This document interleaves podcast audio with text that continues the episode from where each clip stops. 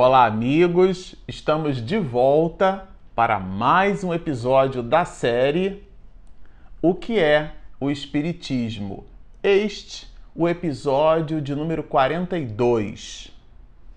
Bom, para você que está nos assistindo no canal, nós vamos estudar hoje a parte do que é o Espiritismo que trata da origem das ideias espíritas.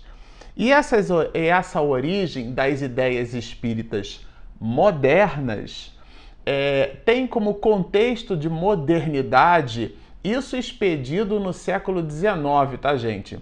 A ideia de modernidade aqui girava em torno da linha de raciocínio por sobre a qual Allan Kardec aportou a obra.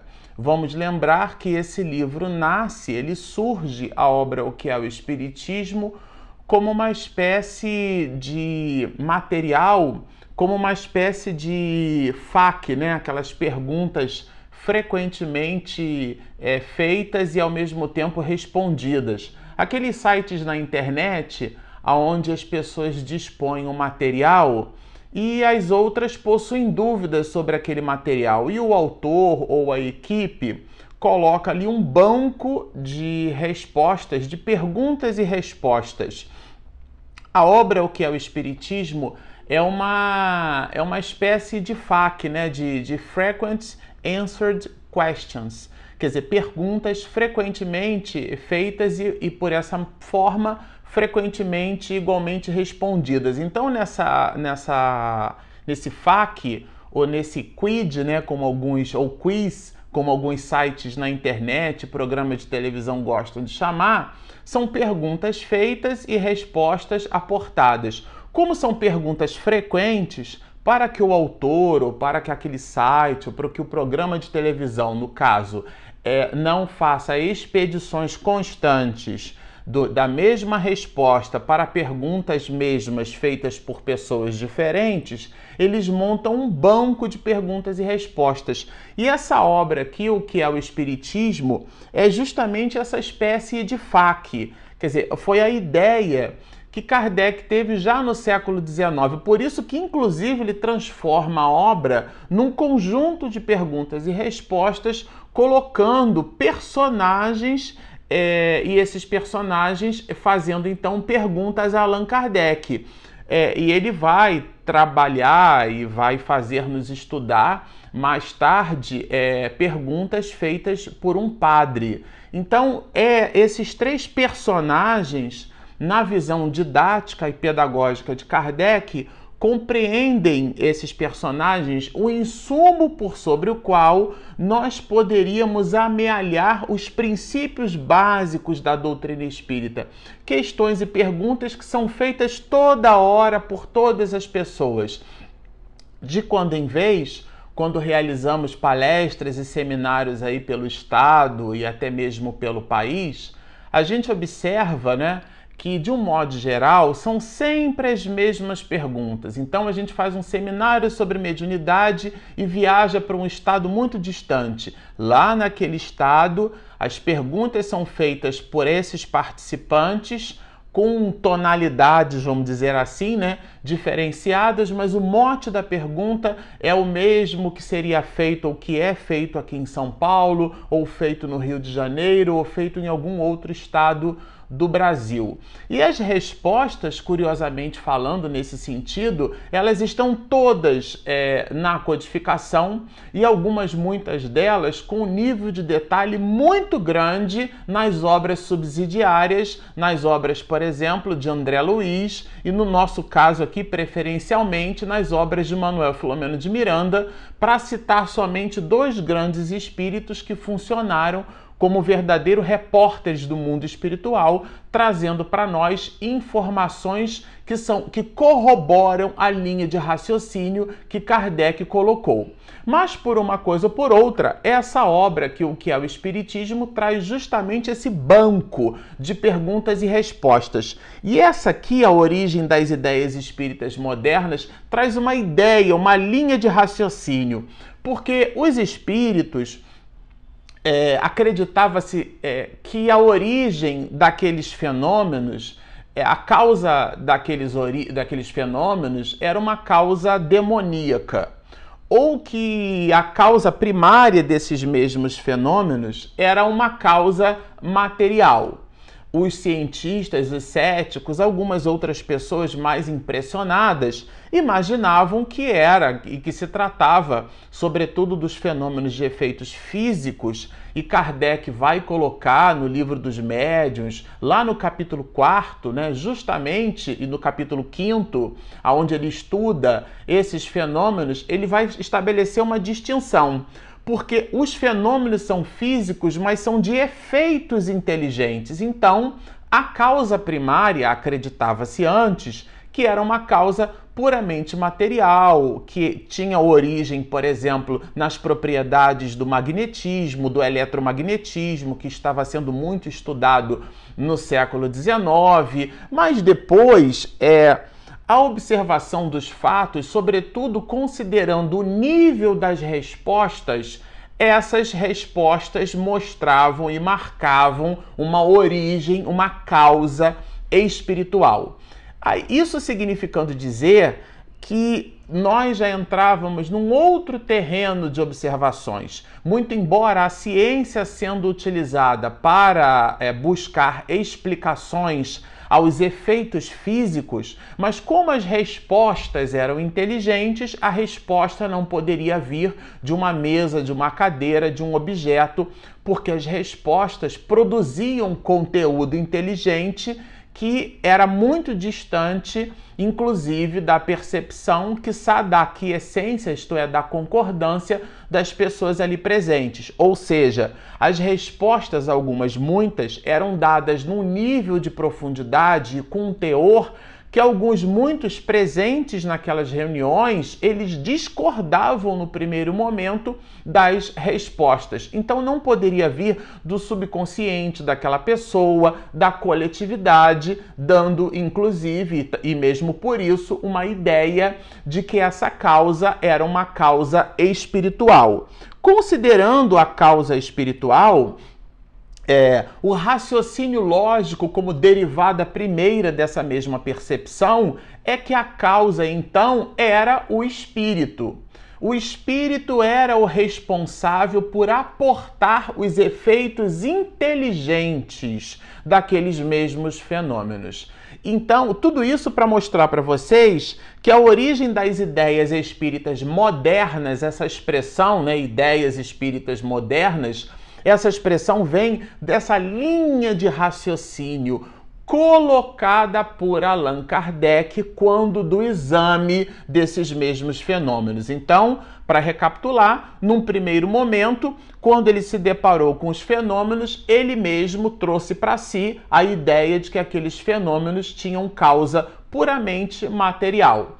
Examinando, por exemplo, que os objetos não se movimentavam de maneira aleatória e à revelia, isto é, que, mesmo sendo fenômenos físicos, sem os detalhes da tiptografia, né, dentro da tiptologia, que é o estudo da escrita através de pancadas, como o telégrafo se utilizou no século XIX, um, um processo, uma engenharia mecânica em cima de pulsos elétricos, dando uma conotação de um processo eletromecânico, é, era então conhecido e estudado no mesmo século XIX, em sendo observado nessas fenomenologias, isto é, os processos de pancada em obedecendo um certo ritmo, uma certa vontade e uma certa constância, ainda que não sob o halo da tiptografia, mas fizeram com que Kardec percebesse que aquele fenômeno não era puramente material. Isto posto, ele penetrando um pouco mais, examinando um pouco mais, Kardec, é, o Divaldo usa uma expressão nessa abordagem por sobre Kardec, ele vai dizer assim, colocando, né, adentrando o bisturi ele então penetra o sulcro profundo desse mesmo exame e descobre, pulula ali a realidade espiritual. Sendo essa a realidade espiritual, por dedução lógica, conclui Allan Kardec, coloca isso na obra O Livro dos Espíritos, quando de sua primeira edição é, em 501 perguntas e respostas, e depois da segunda edição em diante, com 1019 perguntas e respostas, que é a que conhecemos, coloca o codificador o espírito como sendo a realidade pulsante. Tanto é que no capítulo 1 da parte primeira do livro dos médios, ele abrirá, depois da sua magnífica introdução, uma reflexão a espíritos e discorre sobre esse assunto, mostrando-nos que o espírito é essa realidade, isto é, que os fenômenos com efeitos inteligentes nada mais são que a comunicação das almas que viveram na Terra, que animaram grandes ou personagens comuns e depois volvem sob aqueles mesmos efeitos, utilizando-se dos meios, isto é, dos médios, que são os mecanismos intermediários dessas mesmas comunicações, para dizer para nós da imortalidade da alma. Tudo isso condensado aqui faz-nos ler Origem das Ideias Espíritas Modernas. Então, esse é o conjunto das ideias que compõe o princípio por sobre o qual Allan Kardec escreve a obra, porque o século XIX, alguns, muitos naquela época, produziram e possuíam correntes de opinião. Allan Kardec usou o método da investigação, que é o método científico, né, colocado por Galileu Galilei, é, a ciência se utiliza do método experimental, ele utilizando-se de um método científico, por isso que o Espiritismo é ciência, ele então vai é, descobrir a alma que sempre existiu e ele mesmo vai colocar isso aqui. Mas esse visitante, que é o segundo personagem dentro desse FAQ, né? dentro desse, desse modelo dialético de perguntas e respostas, onde ele coloca ali ah, o conhecimento e o conteúdo da doutrina espírita, esse visitante ele vai perguntar para Kardec se é, essas revelações são revelações espontâneas dos espíritos ou são resultado de uma crença prévia, quer dizer, de uma ideia pré concebida. As pessoas participavam das reuniões e já iam para essas reuniões com uma ideia pré-concebida da existência dos espíritos. Kardec vai, vai dizer para esse visitante, e na verdade ele não diz para o visitante, né? ele diz para nós, porque esse material aqui é um material onde as respostas nos servem para absorver o conteúdo básico da doutrina espírita, ele vai nos dizer se o Espiritismo fosse fundado no pensamento preconcebido da existência dos espíritos, poder-se ir com alguma aparência de razão duvidar da sua veracidade. Quer dizer, e aí ele discorre toda uma linha de raciocínio, fazendo-nos perceber que é esse a ideia moderna, a ideia do espiritismo, tal como o codificador a concebeu, essa ideia é o resultado de um exame, de uma análise, né? Eles vão, ele vai nos dizer que os espíritos são a causa e não o efeito dessas mesmas ideias, né?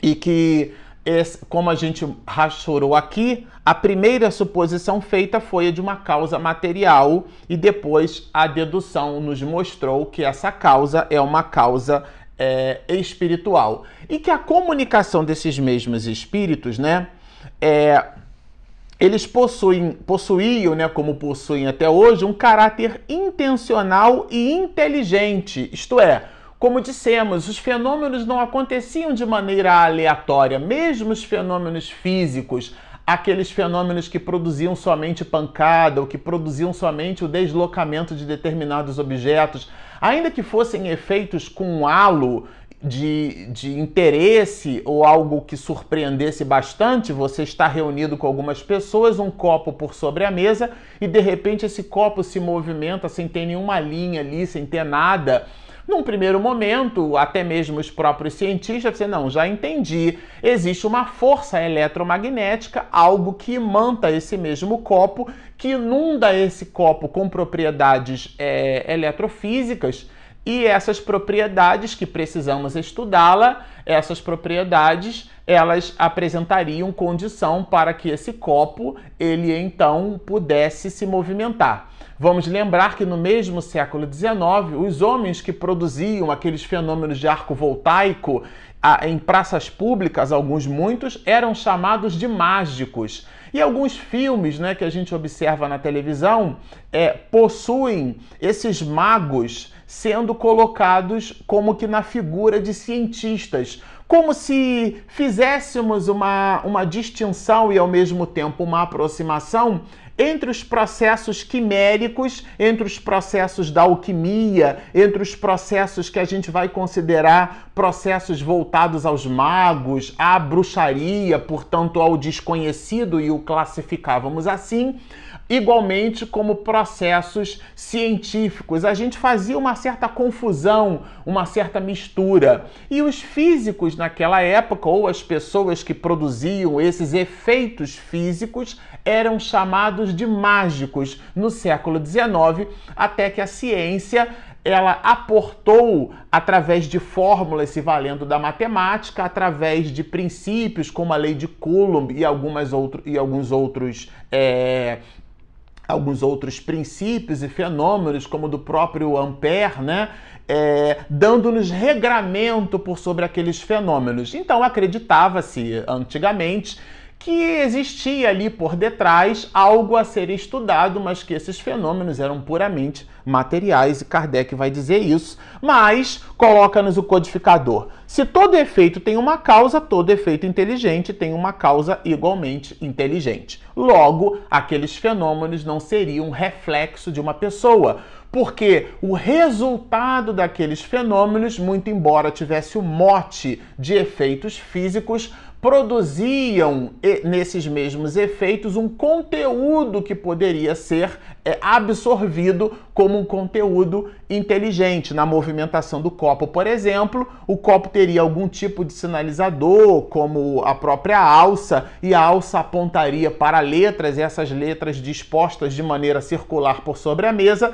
Esse copo passeando apontava cada hora para uma letra Alguém ali presente, igualmente à mesa, fazia anotações dessas mesmas letras, as letras juntas produziam palavras, palavras juntas produziam frases, Frases juntas produziam parágrafos, parágrafos e mais parágrafos produziam ou reproduziriam a ideia que aquele espírito, em ligado àquela fenomenologia física, então daria para nós como fazendo parte de seu conteúdo ou conteúdo que ele amealhou quando de sua existência, animando esse ou aquele personagem. Logo, Kardec fará nos perceber que esses efeitos possuem uma completa independência da inteligência que se manifesta, é, portanto, nesses efeitos físicos, dando-nos e fazendo-nos perceber, por essa linha de raciocínio, que a ideia dos espíritos não pré-existia. As pessoas que estavam ali presentes não, não iam para aquela reunião com a ideia pré-concebida da existência dos espíritos. Muito pelo contrário, alguns muitos participavam daquelas reuniões para negar a ideia dos espíritos, para perceber e buscar embuste, em buscar falácia, em buscar enganação.